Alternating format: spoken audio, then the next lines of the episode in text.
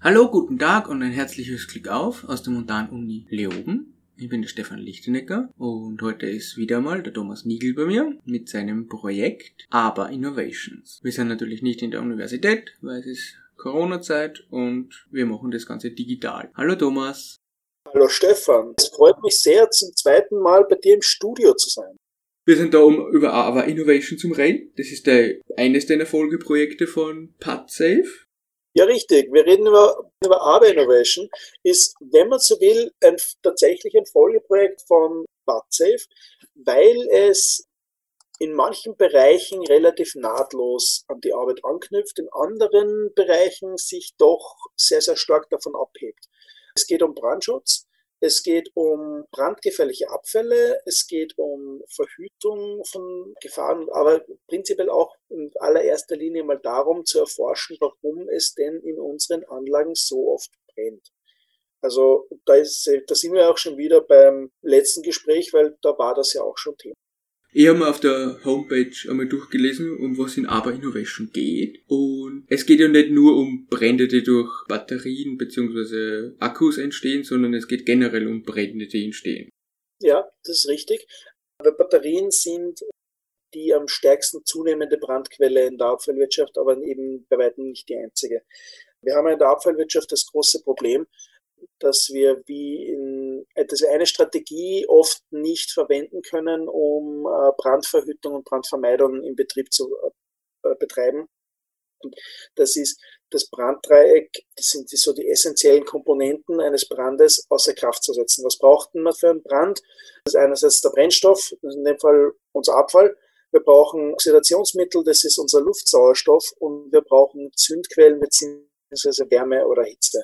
Und die haben wir in Form von Lithium-Ionen-Batterien, aktive Zündquellen oder eben auch äh, Wärmestau bzw. Wärmeentwicklung aus Selbstoxidationsprozessen und möglichen anderen Zündquellen und Wärmeeinflüssen.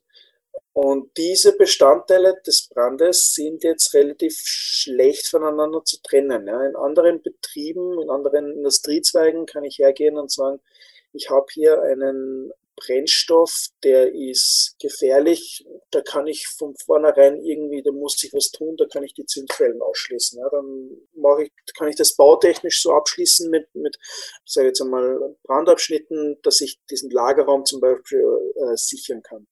Dann gibt es Bereiche, da ist das zu wenig. Da kann man vielleicht auch keine Zündquellen ausschließen. Gut, wenn ich einen Brennstoff habe und Zündquellen nicht ausschließen kann, dann kann ich hergehen und äh, eine Schutzatmosphäre machen, indem ich den Luftsauerstoff verdränge und eine Stickstoffatmosphäre zum Beispiel mache. Dann habe ich das auch ausgeschlossen. All diese Ansätze kann ich bei, in der Abfallwirtschaft sehr, schlecht, äh, sehr schlecht verfolgen. Wir haben oft sehr offene Betriebsgelände, sehr viele Freilager, wir haben Flugdächer, wir haben teiloffene Hallenkonstruktionen und wenn es geschlossene Gebäude sind, dann ist es oft auch einfach undenkbar, mit solchen scharfen Instrumenten zu Werke zu ziehen, dass ich da jetzt eine Schutzatmosphäre mache. Das ist, sprich, ganz einfach nicht im, im Kostenrahmen von einem abfallwirtschaftlichen Betrieb. Und da Ausschluss der Zündquellen wäre jetzt an und für sich das Effektivste, weil das wäre, ist es schon das, nach dem man allgemein trachten sollte. Weil Luftsauerstoff ist sowieso in, generell überall in den allermeisten Umgebungen vorhanden. Und am Brennstoff habe ich auch leichter mal wo, weil sehr, sehr viele Materialien brennen können.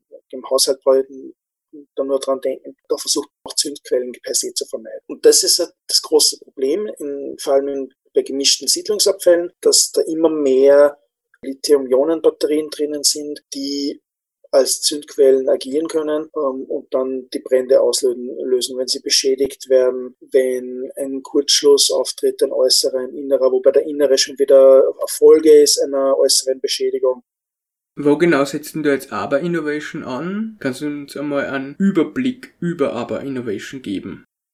Aber Innovation ist ein Netzwerkprojekt, kein klassisches Forschungsprojekt. Dabei geht es natürlich schon auch äh, darum, gewisse Inhalte zu, äh, zu erforschen und zu entwickeln, aber es geht äh, auch darum, ein Netzwerk aufzubauen. Nämlich ein Netzwerk aus unterschiedlichen Akteursgruppen, nämlich zum Beispiel unseren klassischen Technologieanwendern. Das sind in unserem Fall abfallwirtschaftliche Betriebe, nämlich jene Betriebe, die das Problem selbst haben, nämlich Brände in ihren Anlagen. Da haben wir insgesamt fünf Firmen in diesem Projekt, die da teilnehmen und einen Interessensvertreter, der diese Gruppe so ein bisschen darstellt auch oder Treter ist für diese Gruppe. Auf der anderen Seite haben wir eine weitere äh, Interessensgruppe, das ist, sind, äh, wir nennen sie die Technologielieferanten. Das sind jetzt klassische Unternehmen aus der Umwelttechnik, die eigentlich Lösungen anbieten. Sei es jetzt in der Brandschutztechnik, sei es in der Abfallaufbereitung.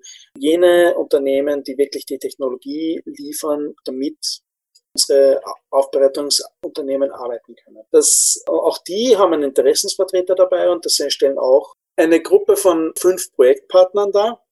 Und zusammen mit der Uni Universität Leoben ergibt es ein Konsortium von, von zwölf Partnern, die in diesem Transferprozess von Wissen und Erfahrung beteiligt sind aktiv beteiligt sind. Darüber hinaus gibt es eine weitere Ebene, das sind nicht direkt im Projekt äh, mitarbeitende Unternehmen, also Partner. Das ist unser offener Netzwerkteil, weil das Projekt einen sehr starken Open Innovation Charakter hat. Thomas, was ist denn Open Innovation? Open Innovation ist ein nicht ganz so also für mich persönlich ein nicht ganz so klar definierter Begriff, in dem es aber konkret darum gehen soll, auch unübliche Partner, die in einem Innovationsprozess oft nicht gehört werden, einzubinden. Und in unserem Projekt sieht das so aus, dass wir uns eben entlang äh, der Wertschöpfungskette ein bisschen orientiert haben, so, so diese Technologielieferantenebene und auch natürlich jene Unternehmen, die das Problem selbst haben und in ihrer Abfallaufbereitung und entlang der abfallwirtschaftlichen Wertschöpfungskette das Problem auftreten haben. Brände in Aufbereitungsanlagen. Für mich klingt es so, als wäre aber, Inno aber Innovation, also ein großer Teil davon, die, die Idee dahinter, dass Technologien und, und Know-how zwischen Firmen ausgetauscht wird, um eben Brände zu verhindern. War das, war das einfach, die Firmen davon zu überzeugen, dass das eine gute Idee ist? Es war in dem Fall sogar, ich will nicht sagen sehr einfach, aber das Projekt kam zu einer richtigen Zeit. Wir haben die Branche verspürt, insbesondere am deutschen Markt, gerade einen sehr, sehr starken Druck aus Seiten der Versicherungswirtschaft. Da gibt's große Player, die sich vom Markt zurückziehen und überhaupt keine Unternehmen mehr zeichnen, die aus dem Abfallwirtschafts- oder Entsorgungs- oder Recyclings Bereich sind. Da gibt es einige Unternehmen, die auch sehr, sehr zurückhaltend sind. Es gibt ganz, ganz wenige Unternehmen, die da tatsächlich noch aktiv am Markt sind. Und das schafft derzeit eine Situation, dass insbesondere am deutschen Markt es für manche abfallwirtschaftlich tätige Unternehmen sehr, sehr schwierig ist, einen Versicherer zu finden. In Österreich ist äh, das Problem noch nicht ganz so groß, aber ich behaupte jetzt einmal, bei weiterer Untätigkeit für ein paar Jahre wäre das Problem genau im gleichen Ausmaß vorhanden. Ist der Grund, warum sich die Firmen jetzt zusammengeschlossen haben, in dem Projekt einfach der, dass es so viele Brandfälle gegeben hat und sich deswegen halt die Versicherer auch noch zurückgezogen haben? Also war es einfach, hat, war die Zunahme der Brandfälle so extrem? Die, die Zunahme der Brandfälle ist ein starkes Problem. Das zeigt sich auch jetzt in unserem Arbeitspaket, wo wir wieder versuchen, aktuelle Brandfälle in einem neuen Erhebungszeitraum zu erfassen. Wir haben in ersten Projekt zehnjährigen Erhebungszeitraum gehabt von ungefähr 2007 bis 2017 und jetzt äh, folgen die weiteren Jahre von 2017 bis 2019 und was sich klar zeigt, ist, dass die Anzahl der Brandfälle nach wie vor steigt pro Jahr. Ist ein großes Problem. Die Brandfälle steigen kontinuierlich und zwar vor allem in den warmen Monaten. Es gibt eine klare Unterscheidung zwischen warmen und kalten Monaten und in der Ausprägung, dass wir sagen können, von März bis August haben wir eine Brandsaison in der Abfallwirtschaft, wo Brände wesentlich äh, häufiger auftreten als im Rest des Jahres. Das ist für einige Problem, äh, Unternehmen ein tatsächlich sehr großes Problem. Also nicht die Brandsaison explizit, sondern die starke Zunahme an Bränden. Es gibt einige Partner, die sind selbst sehr aktiv und, und innovativ, was die äh, Entwicklung und, und Erforschung neuer Brandschutztechnologien betrifft. Andere ein bisschen weniger eigenaktiv, aber doch auch eben interessiert, dass etwas passiert. Und da kam das Projekt einfach auch mitunter, sage ich jetzt mal, äh, zum richtigen Zeitpunkt, um diese Firmen, um deren Motivation zu gewinnen, da mitzumachen. Thomas, wann hat denn das Projekt angefangen und was genau macht es jetzt im Projekt zurzeit? Äh, offiziell Gestartet ist das Projekt im November 2019. Wir haben mit mehreren Arbeitspaketen begonnen. Wir haben zum Beispiel eben das Arbeitspaket Open Innovation, das über die gesamte Projektlaufzeit läuft, wo wir diese ganzen Workshop und Veranstaltungsaktivitäten platzieren und versuchen ein brandschutztechnisches Netzwerk in der Branche zu etablieren. Wir arbeiten da sehr stark auch zusammen mit einem Arbeitskreis, der bei einem Interessensvertreter, bei einem abfallwirtschaftlichen äh, Interessensvertreter angesiedelt ist. Da gibt es einen sehr regen Austausch und zusammen möchten wir eigentlich eine Art Plattform Brandschutz etablieren, die als Austauschmöglichkeit für unterschiedliche Stakeholder zu diesem Thema dienen soll. Die wirklich wissenschaftliche Arbeit passiert in zwei anderen Arbeitspaketen. Das ist eben das Arbeitspaket Brandursachenforschung, das ich vorhin schon kurz erwähnt habe, und das Arbeitspaket Brandkenngrößen und Brand- und Reaktionskinetik, wo wir wirklich mit verschiedensten Labormethoden herausfinden möchten, welche Brandkenngrößen sind für abfallwirtschaftliche Brände typisch, wann,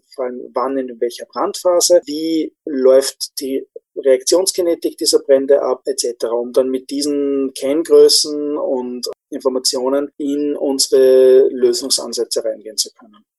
Also fackelst du sozusagen in Laborbedingungen Abfall ab? Das ist ein bisschen harsch formuliert, nicht ganz. Also das Gerät, mit dem wir da arbeiten, ist ein Differential-Kreislaufreaktor. Das heißt, das Material wird langsam sukzessive erhöht und die, das gasförmige Medium im, im Kreis geführt, um den Zuwachs an Reaktionsprodukten zu messen. Also wenn da jetzt CO oder CO2 entsteht, dann ist das oft bei so kleinen Probenvolumina sehr, sehr schwierig zu detektieren, weil das sehr, sehr kleine Mengen sind. Aber in einem abgeschlossenen System, wo man das im Kreislauf führt, kann man dann einfach die, die Differenz messen. Und das wird dann gegengerechnet. Äh, das macht unser Partnerlehrstuhl, Lehrstuhl Nanoprozesstechnik, mit dem wir da in diesem Projekt sehr, sehr eng zusammenarbeiten. Thomas, die, die, die Abfallverwerter haben ja Brandschutzmaßnahmen umgesetzt und haben ja ein Brandschutzkonzept. Ähm, warum kommt es denn dann dennoch zu diesen Bränden und zu diesen vermehrten Bränden? Das ist ein interessanter Punkt.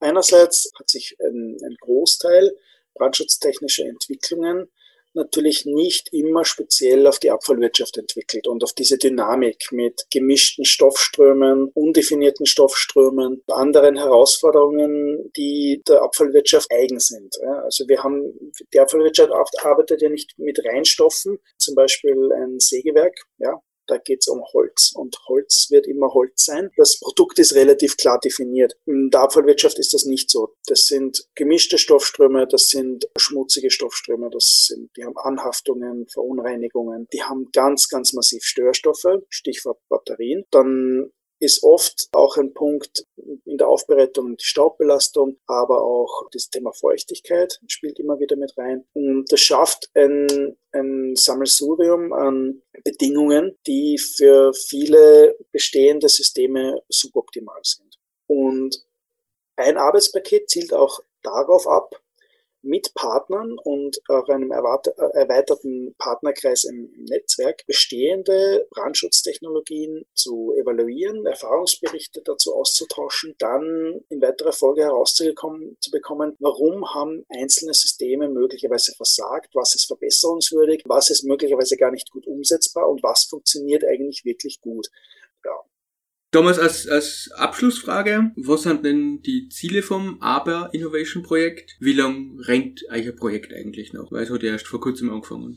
Die Laufzeit des Projektes beträgt zwei Jahre und als Ziel äh, haben wir, um das nochmal kurz ein bisschen zusammenfassen, zu fassen, einerseits den Aufbau und den nachhaltigen Betrieb eines Netzwerkes in der Branche, das als Informationsplattform dienen kann für Brandschutz. Wir haben das Ziel, branchenspezifische Risikopotenziale zu erkennen und erweiterte Brand, äh, Brandursachenforschung zu betreiben, kritische Störstoffe und, äh, in Abfällen zu identifizieren, wir haben auch eben, wie schon angesprochen, das Ziel, die Brand- und Reaktionskinetik von Abfallstoffen zu analysieren und damit spezifische Brandkenngrößen zu ermitteln. Dann, wie auch vorhin gesagt, die Untersuchung und Evaluierung bestehender Brandschutzsysteme zur, zum vorbeugenden und abwehrenden Brandschutz. Was hat funktioniert, was funktioniert nicht so gut in der Praxis. Und äh, abschließend haben wir vier konkrete Pilot- und Innovationsvorhaben, die wir in äh, diesem Projekt umsetzen möchten. Und einerseits ist das eine eine verbesserte Detektionstechnologie verbunden mit Infrarotkameras. Das zweite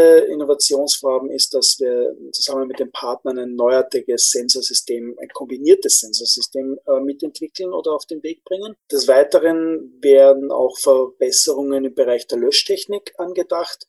Da kann ich aber noch gar nicht so viel dazu sagen. Das steckt noch ein bisschen in den Kinderschuhen. Und schlussendlich als viertes Projekt die Risikokonzepte bzw. die, die äh, Brandschutzkonzepte insofern zu verbessern, weiterzuentwickeln, dass man sagen kann, wir haben ein branchenspezifisches Brandschutzmanagementsystem, das sich an Best Practice äh, orientiert.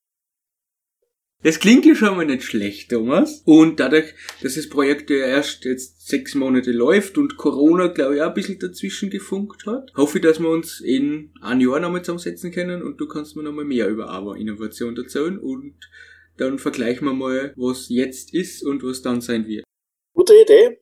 Das kriegen wir sicher hin. Dann sage ich Baba Thomas und danke. Servus Stefan, hat mich gefreut. Vielen lieben Dank fürs Zuhören.